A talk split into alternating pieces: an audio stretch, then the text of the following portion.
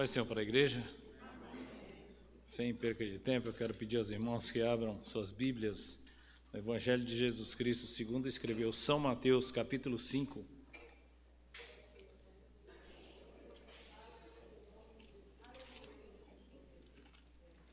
Uh, desculpa, corrigindo, São Mateus capítulo 7, versículos 24 até o 27.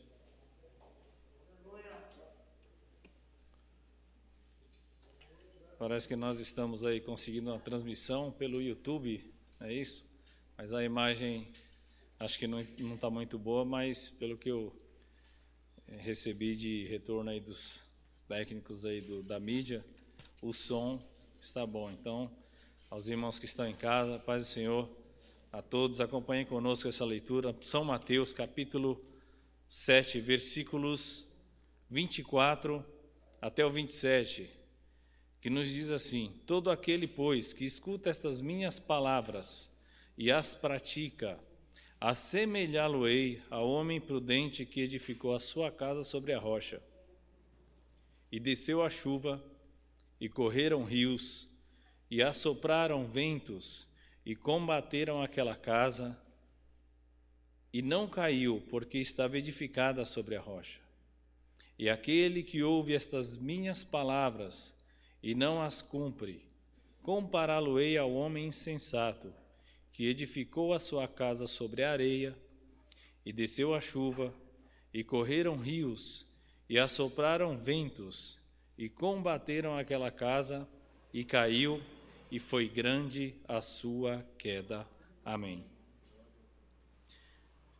Se nós formos olhar esse texto, irmãos, Jesus ele ele fala: Olha, quem escuta estas minhas palavras, quando nós estamos falando, nós fomos aqui fazer uma análise do português, quando nós falamos de pronomes demonstrativo, quando eu estou falando de esta, eu estou falando algo que está próximo a mim. Então, quando eu falo esta, eu estou me referindo a algo que é, está próximo ao falante. E quando Jesus fala, quem escuta estas minhas palavras, que palavras eram essas que Jesus estava se referindo? Quais eram estas palavras? Estas palavras às quais Jesus estava se referindo aqui nesse texto eram as palavras que ele começa a falar ali no Sermão do Monte, lá no capítulo 5. E é justamente alguns trechos desse sermão que eu quero meditar com os irmãos hoje, extrair algumas ideias aqui para a nossa vida. É, Jesus ele tinha acabado de passar por um, um deserto lá, o deserto da Judéia, ele já havia se batizado, ele tinha passado 40 dias lá no deserto, ele foi tentado pelo diabo, ele obteve uma grande vitória ali. Segundo alguns historiadores vão falar, é nesse tempo, nesse momento, esse período de 40 dias em que Jesus passa ali, que ele praticamente obtém toda a plenitude e o conhecimento da vontade que Deus tinha para ele, daquela missão que estava se iniciando ali naquele momento, logo após o seu batismo, que foi a primeira aparição pública de Jesus, foi no seu batismo. E aí Jesus ele já, já tinha também já depois que ele se batiza, ele tinha ido para Galiléia, que era a cidade natal dele, ou melhor, a cidade de infância dele, como diz no inglês, a hometown dele, a cidade onde ele se criou. Na verdade, a cidade natal dele era a cidade de Belém, mas ele se criou em Nazaré. E aí ele vai lá para Nazaré e ele entra naquela sinagoga, é onde ele vai lá e lê aquela passagem do profeta Isaías: O Espírito do Senhor é sobre mim, pois me ungiu para pregoar o ano aceitável do Senhor, para dar vista aos cegos, para libertar os oprimidos. E é os homens ali daquela sinagoga, Jesus ele era frequentador de sinagoga, então crente que não gosta de igreja, já está fora do padrão de Jesus. As sinagogas elas nasceram lá na Babilônia, quando o povo ficou cativo lá na Babilônia.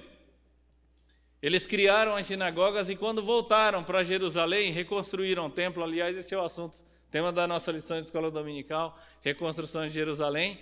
Mas eles fizeram várias sinagogas. Então, durante a semana, as crianças eram crianças e adultos eram alfabetizados e estudavam ali. E no sábado era o dia principal, o dia do descanso, eles iam lá meditar na lei, aprender a palavra de Deus. Jesus era frequentador de sinagoga. Então, se você não gosta de estar na igreja, você já está aí fora do padrão que Jesus quer para nós.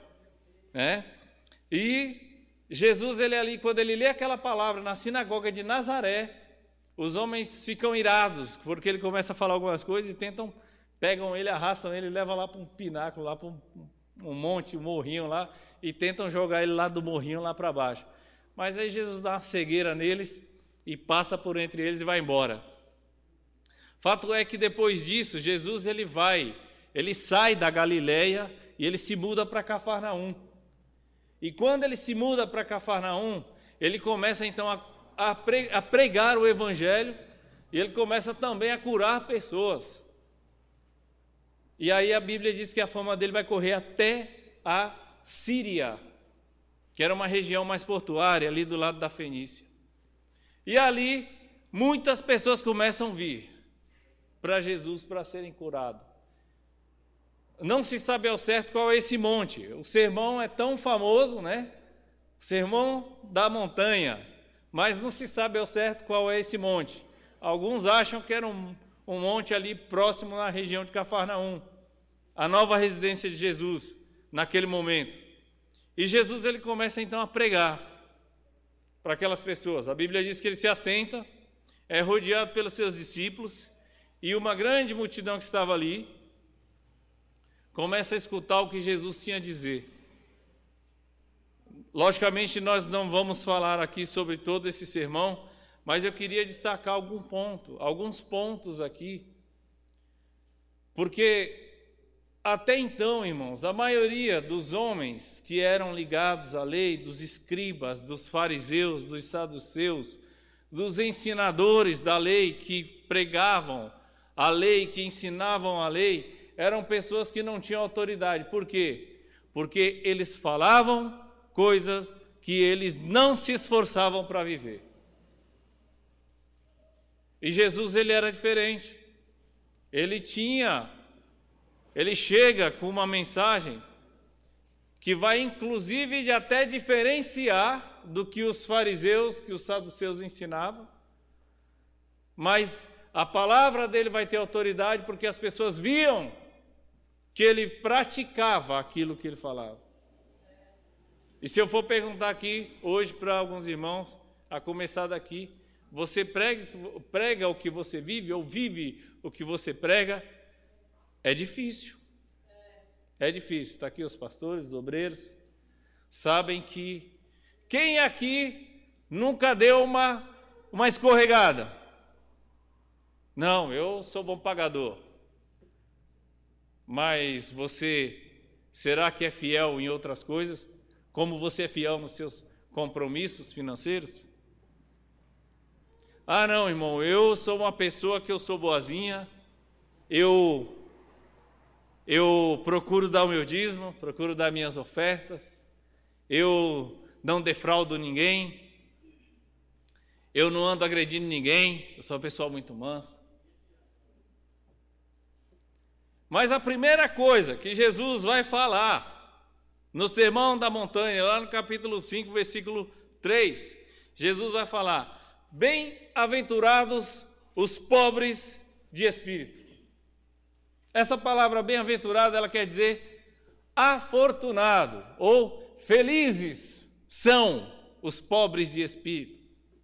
São pessoas afortunadas. Mas o que, que quer dizer uma pessoa pobre de espírito? Eu acho que eu já até falei isso aqui em outro momento, mas vamos reforçar aqui a ideia, né? A gente até usa esse termo errado, né?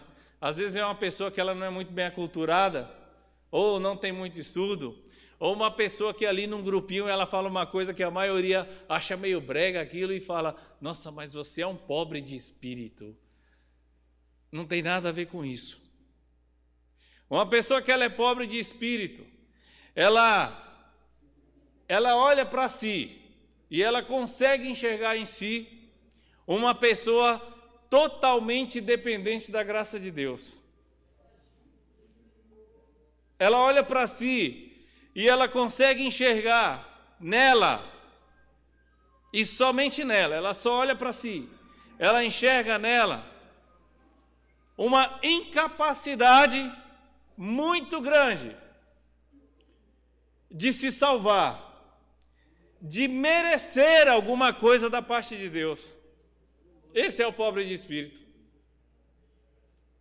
É a pessoa que olha para si e ela fala: Bom, eu eu sou uma pessoa que eu posso até ser fiel, eu posso até ser uma pessoa decente, uma pessoa direita, mas ainda assim eu preciso da graça de Deus, eu preciso da misericórdia de Deus.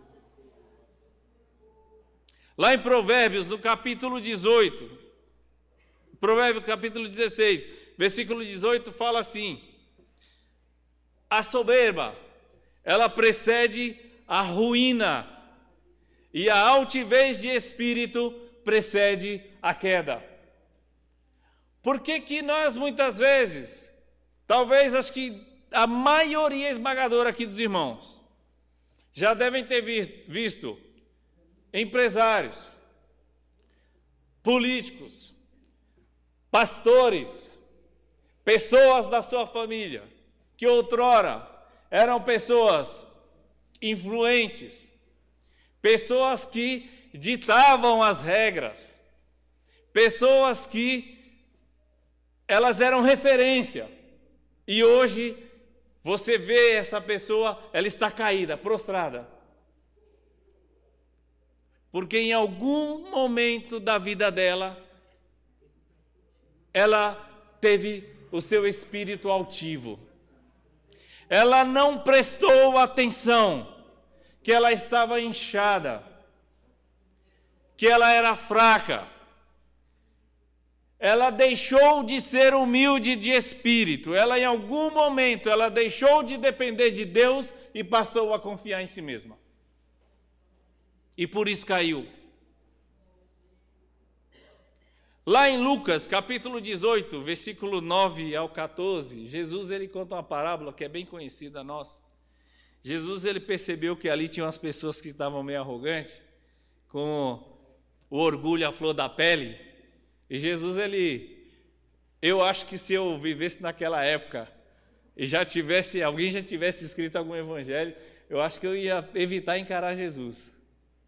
Porque Jesus ele olhava para a pessoa e já fazia uma leitura já sabia o que estava no coração. Acho que ia ficar meio temeroso. Mas Jesus ele percebeu aqui nessa passagem de Lucas 18 que havia algumas pessoas ali que estavam meio né, infladas, com ego inflado.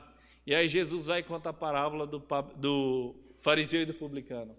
Falou: olha, dois homens subiram ao templo para orar e um estava em pé e falava assim: Senhor, graça, o fariseu, Senhor, graças eu te dou, porque não sou como os demais roubadores, eu não sou injusto, eu não sou adúltero, e nem como esse publicano aí que está do meu lado. Eu jejuo duas vezes por semana, eu dou os meus dízimos. E o publicano, que era um cobrador de impostos, que já levava a fama de ruim, acho que já tinha até introspectado isso daí, né? Falou, eu sou um miserável mesmo. Chegou lá, batia no peito e o que, que ele falava? A Bíblia diz que ele nem ousava levantar os seus olhos ao céu. E ele falava: Senhor, tem misericórdia de mim, pecador.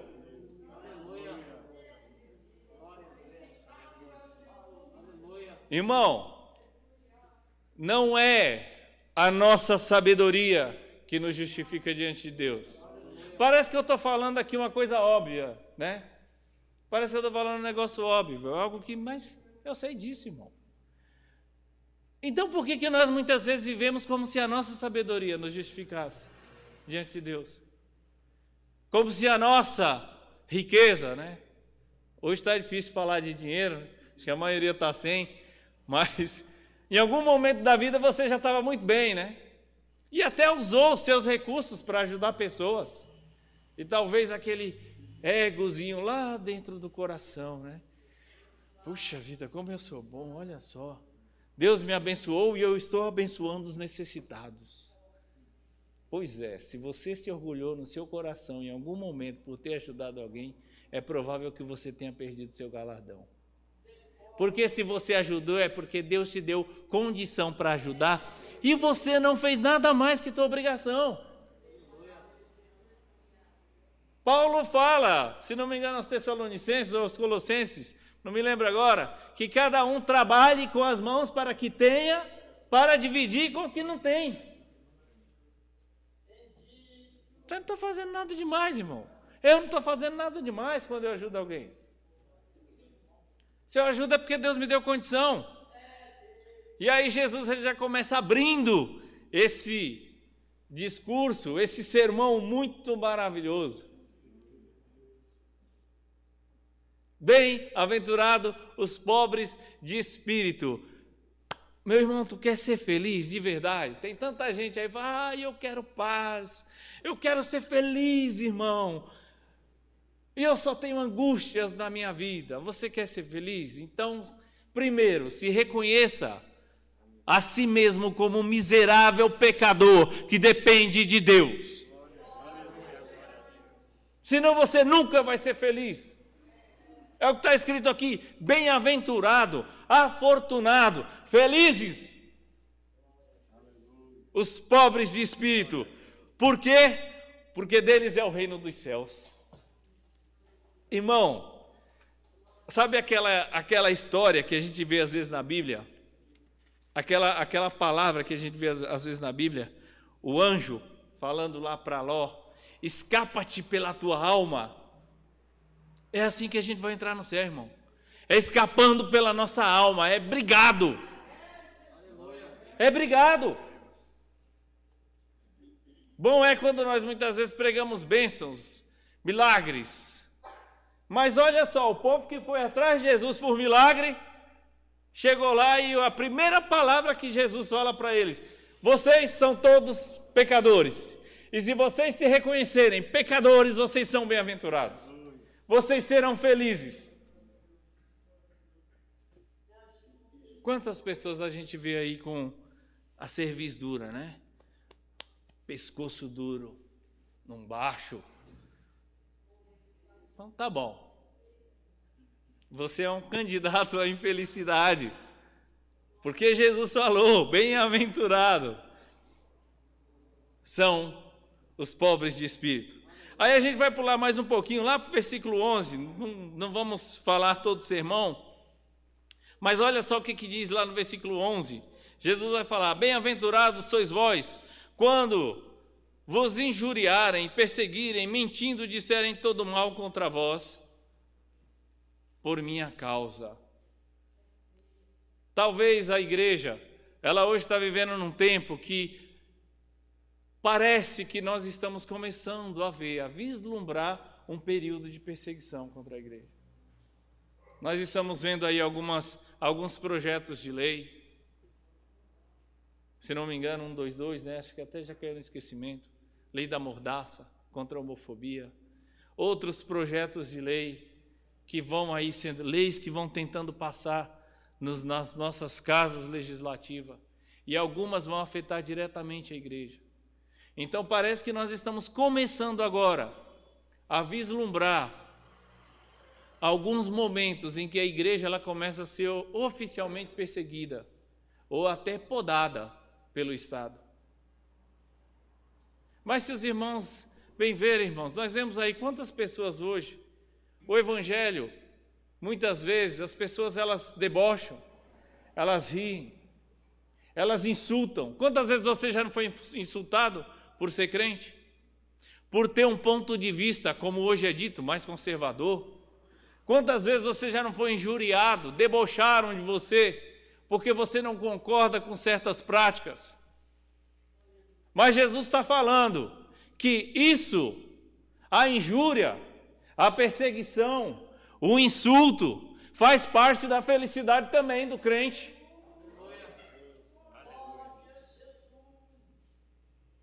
O evangelho ele é um paradoxo eterno. Eu acho que a gente vai morrer sem entender, né? Lá no versículo é, 4, olha só, bem-aventurados que choram, meu Deus, felizes os que choram, Senhor da glória, né? Felizes os que choram. E aqui Jesus está falando: olha, quando vocês forem injuriados, o que, que é injúria? É afronta, é deboche, vocês são bem-aventurados. Lá no versículo, no capítulo 21 de 1 Reis, tem uma história. Acabe, ele era um rei de Israel, casou com a, com a Jezabel, que era fenícia, né? E aí ele, aquela mulher era um, uma tormenta, uma perturbação. E Acabe, ele tinha colocado os olhos dele numa cobiçada vinha de Nabote que ficava ali perto dele, ele chegou lá e falou: Nabote, e essa vinha aí? Vamos, vamos negociar? Tá aqui no pé do meu muro. Tá aqui na. Você é meu vizinho, essa vinha aí eu, eu preciso fazer uma horta. Me dá essa vinha aí. Eu vou te dar uma bem melhor e ainda se tu quiser eu te dou dinheiro. E Nabote falou: Não, de maneira nenhuma eu me desfaria da herança do Senhor. Porque lá em Levíticos, quando Deus dá a lei, Deus falou: que ninguém poderia vender a terra. E se por necessidade vendesse a terra, se o teu irmão empobrecer e vender a terra, no ano do jubileu a terra volta para a possessão dele. Porque a terra é do Senhor, irmão. É um engano a gente pensar, né? Você pode estar com a escritura da tua casa aí. tu não tem nada. A terra é do Senhor. Está aqui, irmão. Está registrado no cartório de imóveis lá não interessa. Até o governo, se precisar, ele pode te tomar. Sabia? Está na Constituição. E a terra, Deus falou que a terra ela não podia ser vendida. E Nabote ele honrava a herança que ele tinha recebido. E vejam bem, ele não fala a herança dos meus pais, ele fala a herança do Senhor. Ele sabia que Deus tinha colocado aquela terra na mão dele para ele cuidar, embora tivesse vindo através de uma herança familiar, mas ele sabia que era do Senhor. Só que Nabote queria pegar para, Acabe queria pegar para colocar, acumular mais é, é, terras, para incorporar aquela terra, aquela vinha, a sua possessão, a possessão dele Acabe. E Nabote falou: negativo, não vou fazer isso não. E o que, que a Jezabel fez? Arquitetou lá um plano, proclamou um jejum, chamou os filhos lá de Belial, os filhos do maligno, e fez com que aqueles homens levantassem um falso testemunho contra Nabote, e Nabote morreu apedrejado. E aí depois chegou. Acabe estava até depressivo, irmão, por causa da, da, da vinha de Nabote. Não comeu, era um, um rei, desculpa a expressão, um meninão babão, chorão. Aí depois foi lá Jezabel e falou: Olha, pode ir lá, te alegra, come e vai lá tomar posse, porque Nabote já morreu. Deus não deixou quieto isso, não, irmãos. Deus, na hora, no versículo seguinte, Deus falou para Elias: desce lá e vai falar com Acabe. Ele está lá em Samaria, está na vinha de Nabote, ele foi tomar posse do que não é dele. O mundo pode te insultar, mas se você honrar a Deus, Deus vai ser por você. Ainda que te matem, Deus vai cobrar de quem insultou você.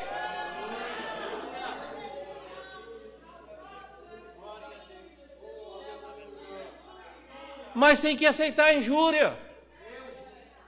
Tem que aceitar o insulto. A Bíblia diz que a ira do homem não opera a justiça de Deus. Como que eu quero que Deus faça justiça se eu já fui lá, já xinguei, já briguei, já bati? Irmão, o que que Deus ainda vai fazer? Mas tu já fez já. Tu já bateu, já brigou. Deixa, tu quer fazer, faz.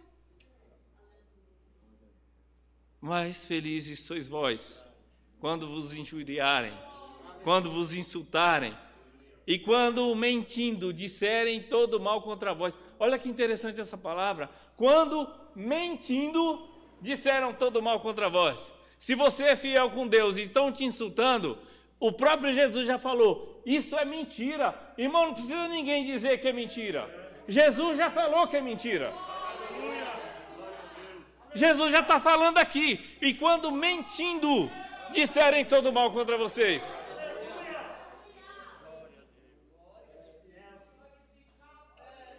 Vamos lá para Atos 6. Atos 6, capítulo, versículos 8 ao 10. A Bíblia vai falar de Estevão, um dos diáconos lá da igreja de Jerusalém. Quando eu sempre falo aqui com os obreiros, eu queria ser um diácono do quilate de Estevão. Que homem abençoado. Sabia dividir bem a comida, porque os diáconos foram escolhidos para servir as mesas. O cabra era bom, poderoso, a Bíblia diz que ele operava prodígios e maravilhas. E era um homem sábio. Se nós formos lá em Atos 6 e 10, nós vemos é, Estevão, nos, nos versículos 8, nós vemos o Estevão sendo usado por Deus em prodígios e grandes sinais. Em Atos 6, nós vemos um Estevão sábio. Em Atos 10, a Bíblia vai falar, em Atos 9, Atos 6 e 9, diz que ele estava na sinagoga chamada dos libertos, e dos sirineus, e dos alexandrinos, e dos que eram da Cilícia e da Ásia, e disputavam com Estevão. Olha o que, que diz o versículo 10, Atos 6 e 10. E não podiam resistir à sabedoria e ao espírito com que falava. Eu imagino até, irmãos, Saulo, chamado Saulo de Tarso, era da Cilícia. Eu imagino até que Saulo poderia estar aqui, tomando uma coça de Estevão. Tomando uma surra de Estevão. Porque o homem era sábio. Falava com sabedoria. E ninguém poderia resistir. E aí depois, o que, que fizeram? Irmão, as coisas se repetem de um jeito, por isso que Salomão vai falar: o que é já foi, o que há de ser também já foi. Não tem nada novo debaixo do céu. O que que os homens fizeram? Pegaram Estevão lá, arrastaram perante o sumo sacerdote, falaram: ó, oh, esse camarada aí está falando que vai ser tudo derrubado aí. Todo o sistema de sacrifício, o templo, vai ser tudo arrebentado aí. Aí o sumo sacerdote falou para ele: e aí, é assim mesmo, o, o Estevão? E aí, irmãos, tome mais sova, tome mais surra. Estevão começa de Abraão e vai até Jesus, e no final ele fala: e vocês? Os pais de vocês mataram os profetas. E vocês estão aí desobedecendo a palavra de Deus. Aí os homens começaram a ranger o dente. Só que quando a Bíblia diz que quando Estevão chega lá perante o sumo sacerdote, no versículo 15 do capítulo 6 de Atos, eles olham para Estevão e vê Estevão como o quê? Como o rosto de um anjo. Olha para o rosto dele e vê como o rosto de um anjo. É por isso que às vezes nos insultam, irmãos. É por isso que às vezes nos insultam. Porque não tem do que nos acusarem. Se você anda em fidelidade com Deus, você não está livre de insulto. Você vai ser insultado mas eles não vão ter do que te acusar. E aí a mesma história, pagaram lá dois filhos de Belial para levantar um falso testemunho contra ele, que ele tinha blasfemado contra Deus e arrastaram ele para fora da cidade e apedrejaram. Vamos acabar com esse camarada aqui que agora a gente mata esse negócio de evangelho. Só que interessante, né? No capítulo 1, o Saulo, sangue nos olhos, moleque novo, acho que tinha passado tanta vergonha lá apanhando de Estevão que falou: agora eu vou à forra. Saiu perseguindo a igreja, saiu perseguindo todo mundo. Irmãos, a palavra de Deus ela tem que se cumprir. Lá em Atos, no capítulo 1, versículo 8, Lucas, ele escreve o livro de Atos, o mesmo Lucas que escreveu o evangelho. E ele fala que Jesus falou assim: E ser-me-eis testemunha, tanto em Jerusalém, como em toda a Judéia e Samaria e até os confins da terra. A morte de Estevão foi o ponto inicial para que o evangelho saísse de Jerusalém. E os crentes fugiram para Samaria. E depois, Saulo, ele é alcançado pela mão do Senhor e o evangelho ganha o mundo. Foi a morte de Estevão que foi o estopim para que a palavra de Deus se cumprisse. E a pergunta que eu faço hoje, nesta noite, inclusive para mim, será que eu estou disposto a cooperar para a pregação do Evangelho, ainda que isso custe a minha vida? Será que eu estou disposto a isso? Vamos mais adiante.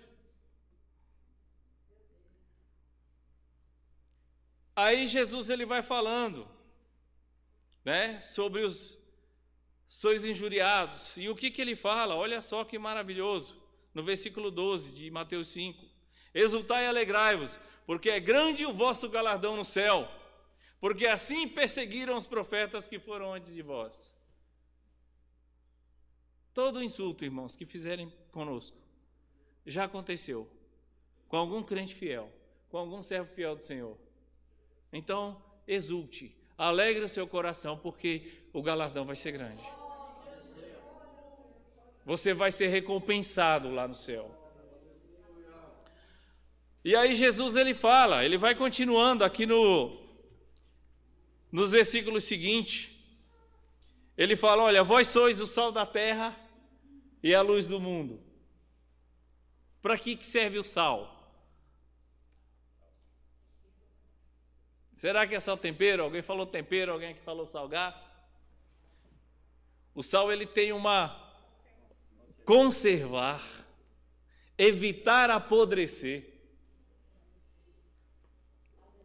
Irmão, se eu, o, o mundo jaz no maligno. Se eu estou no mundo e Jesus falou: Olha, não ameis o mundo nem o que no mundo há. E quando ele faz a oração sacerdotal, ele fala: Pai, peço a ti que não que os tire do mundo, mas que os livre do mal. Ora, se eu estou no mundo e eu sou sal, eu tenho que fazer o que, irmão? Salgar e conservar. Ah, irmão, isso é lógico. Então por que, que eu não salgo e nem conservo? Eu me misturo a massa. Eu entro na faculdade, eu, eu sou cara. Eu estou lá no meu emprego, eu sou o cara. Às vezes ninguém nem sabe que eu sou crente. Ué, mas não era para salgar?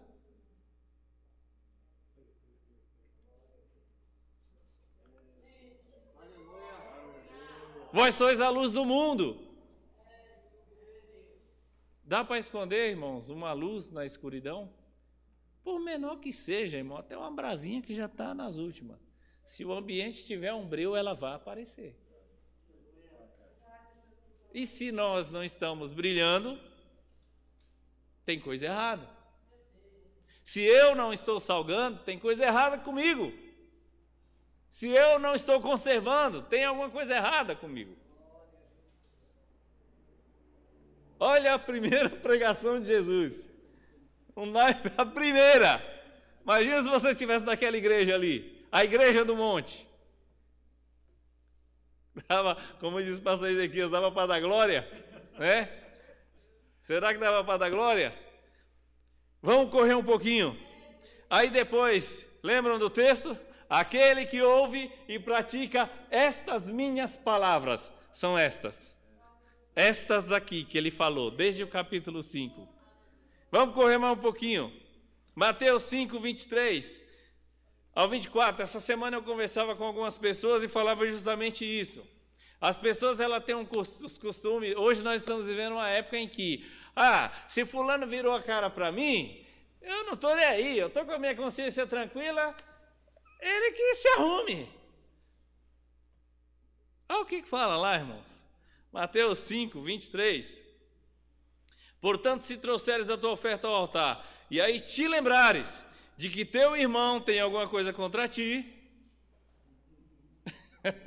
deixa a tua oferta no altar e vai lá se reconciliar. Porque Deus não vai aceitar essa oferta.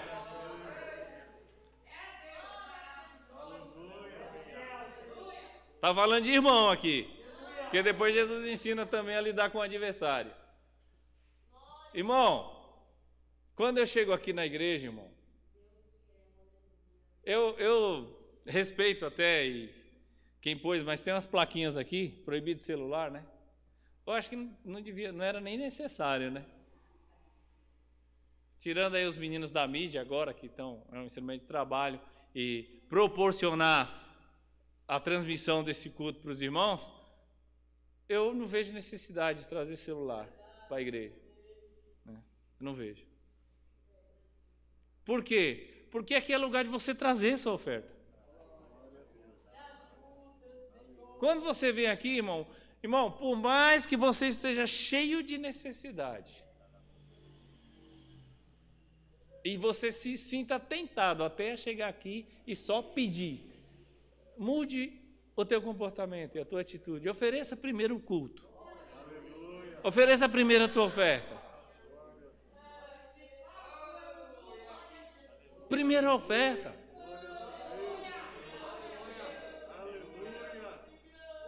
Pode ser até que ela vai subir com um cheiro tão suave, que ela vai agradar tanto a Deus, que não vai haver nem necessidade de pedir.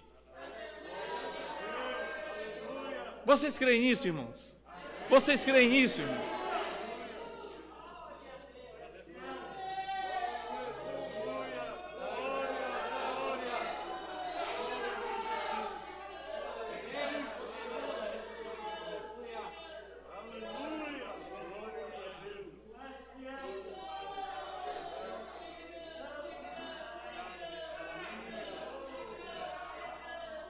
Quando Jesus falou para você, quando olha, você for colocar a tua oferta no altar e te lembrar que o teu irmão tem alguma coisa contra ti, o que, que Jesus está querendo dizer? Não adianta você ter sentimentos bons só para comigo, só para com Deus. Você tem que ter sentimentos bons também com o teu próximo. Você tem também que ter sensibilidade para com o que ele está sentindo. Que culto é esse que eu não me importo com ninguém? É só eu e Deus. Parece o, o senhor incrível falando pro bochecha. Eu trabalho sozinho. Os irmãos que têm criança aí que já viram esse filminho, já sabe do que eu estou falando. Não, eu trabalho sozinho. Irmão, não existe igreja de uma pessoa só. Igreja é comunhão, é a palavra que era usada, é koinonia. Koinonia comunhão. Essa é uma das características da igreja. Então, irmão, ah, irmão, meu culto está perdido. Não, irmão, deixa aqui. Vai em casa, acerta, terça-feira tu volta aqui. Na tua casa, no teu quarto, tu oferece a oferta que tu trouxe hoje. O Senhor vai aceitar, desde que você se reconcilie desde que você peça perdão, ou desde que você pergunte para o seu irmão: irmão, eu te fiz alguma coisa? Por que mudou? Por que mudamos?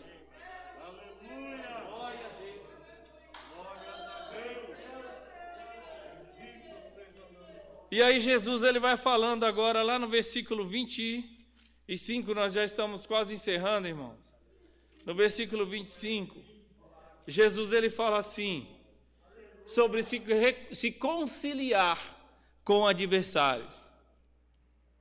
No versículo 24, ele fala de reconciliar com o irmão. Por quê? Porque existia uma aliança, foi quebrada. Então, reconcilia. Mas com o adversário não tinha aliança. Mas Jesus manda conciliar. Olha, quando tu estiver no caminho com teu adversário, tenta fazer um acordo. Não deixa chegar na última instância, não. Tenta negociar. Tenta melhorar, abrandar as coisas. Para de ficar ferro com ferro. Tem um, um, versículo eu li essa semana, eu não, eu não gravei, mas é em Provérbios que fala: o ferro com ferro se afia. Ah, não, eu sou durão, eu vou arrebentar com ele. Ele vai fazer a mesma coisa com você, ou vai tentar. Aqui estamos falando já de adversário, não é de irmão, não, tá? Irmão é para reconciliar, tá bom? então para de ficar dando burro, como diz, né, em ponta de faca, né? Você vai se ferir. E ele também. E Jesus alertou: pode ser que ele seja mais poderoso que você e ele vai te entregar ao juiz. E o juiz vai te entregar ao meirinho ou ao carcereiro. E o carcereiro vai te jogar lá dentro da prisão e você não vai sair de lá até pagar o último centavo. Jesus ele dá uma sequência, ele está falando: olha, a tua situação pode piorar. Então faça um acordo antes que chegue nas últimas instâncias. Olha só, irmãos, é isso que Jesus está nos orientando. Faça um acordo. Ah, não, isso é covardia. Que é isso? Eu sou homem. É? Pois é. O recado está dado. Vamos mais adiante. Mateus 5, 27, aqui nós finalizamos. 5, 27, 28. Olha só um ponto em que a graça excede a lei, né? Lá na lei estava, não adulterarás, né? Ou seja, não cobice a mulher do seu próximo, não se deite com a mulher do seu próximo. E Jesus ele vai falando aqui sobre a intenção do coração. Eles entendiam que o adultério era ter o ato carnal em si, o ato físico. E Jesus fala: não, não. Desejou no coração, já cometeu adultério. Jesus já está indo lá na formação do pensamento lá na origem do problema. Eu uma vez eu li uma, uma explicação de um, vi uma explicação num livro que falava que todo pecado ele começa numa esfera moral. Eu demorei para entender aquilo, irmão. Demorei. Mas qualquer um aí pode puxar na tua mente e não fale. Confesse para Deus apenas. Mas qualquer um que algum dia já fez um pecado, seja ele pecadinho ou pecadão, ele começou lá na esfera moral. Puxa, mas se eu fizer assim, será que vai ser errado? É ou não é, irmãos? Puxa, é, eu sei como é que é, porque eu já fiz os meus também. Puxa, mas será que será que é errado mesmo? É, eu vou dar uma fazer uma manobra aqui que começa numa esfera moral, irmãos. E Jesus já vai lá nessa origem na questão do adultério. Mas o que gera morte é pecado consumado. Enquanto está aí dentro, ainda há tempo de voltar, confessar, deixar. Tá, irmão? Entregar na mão do Senhor. E aí, irmãos, Jesus ele vai falar em Mateus 7,13 sobre os dois caminhos e ele fala assim: entrai, entrai. É um verbo que está no imperativo, ele está mandando: entrai, se esforce, Brigue com você mesmo. Entrai pela porta estreita, porque larga é a porta, espaçoso o caminho que conduz à perdição, e muitos são os que entram por ele. Esses dias eu vi um vídeo sobre motivação, achei até interessante. As pessoas querem estar motivadas, né? Tanto é que hoje a, a profissão de coaching, né, tá em alta, né? Vem aquele camarada lá, parece até um pastor, né? e fala e tal, e fala frases de efeito. E eu vi uma pessoa falando que acho que pagou 1.200 reais, sei lá, por um, um preço absurdo, por uns dois dias lá de, de coaching lá. Pelo amor de Deus, irmão, pagar para. Aqui é de graça. Aqui é de graça. E aí, esse vídeo sobre motivação, ele falava o seguinte: olha, motivação é nada. Você tem que ter a disciplina é disciplina. Ainda que você não queira, mas você sabe que aquilo é bom para você, então faça. É o que Jesus está falando aqui. Entra pela porta estreita. Nossa, irmão, mas isso é uma mensagem para domingo? Bom, foi a que Deus me deu, irmão. E Jesus já falou comigo. E eu tenho certeza, irmãos, que ninguém vai sair triste daqui, não.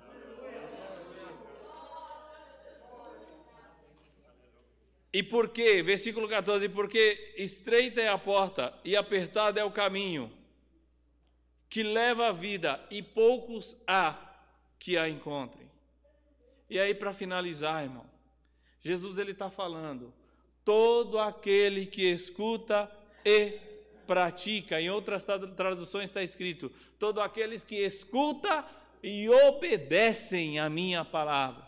Se os irmãos forem ver, irmãos, olha só, os dois homens, os dois escutaram a palavra, os dois construíram a casa, os dois, as duas casas foram solapadas por vento, por enchente. Qual foi a diferença aqui?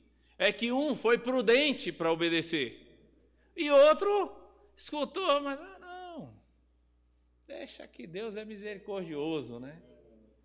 Deus vai me ajudar aí, eu vou eu vou fazendo um negocinho aqui e a coisa no final vai dar tudo certo. Né? Tem uns até que brincam, né? É, se não deu certo, no final dá tudo certo, se não deu certo ainda é porque não é o final. Cuidado, na vida eterna isso aí para alguns vai dar errado e muito errado. Pela eternidade vai dar errado. Então, não brinquemos, irmãos. Jesus nos alertou. Irmão, não é fácil construir casa na rocha, não. Quem já pegou aí, os irmãos aí que, que trabalham com, com irmão Alberto aí deve saber, né, irmão? Terreno pedregoso, né? Cheio de pedregulho, é complicado cavar lá para fazer uma fundação, né? Ah, mas não, tem tipo de terreno que é areia, facinho, facinho, né? Mas construa sua casa na rocha, irmão. E eu quero te dizer, vai doer, vai demorar. Às vezes você está fazendo lá na rocha, você vai lá, faz só um baldrame, faz só uma coluna, só colocou uma sapata. Estou usando uma linguagem aqui de construção, não sei se todos vão entender, mas tudo faz parte da fundação da casa. Só colocou uma sapata, enquanto o insensato lá está fazendo a casa na areia, já está lá no teto e olha para a tua cara e dá risada. Aqui, meu amigo, quem disse que não dá certo? Vamos ver na hora que vier um vento. Vamos ver na hora que vier a tempestade.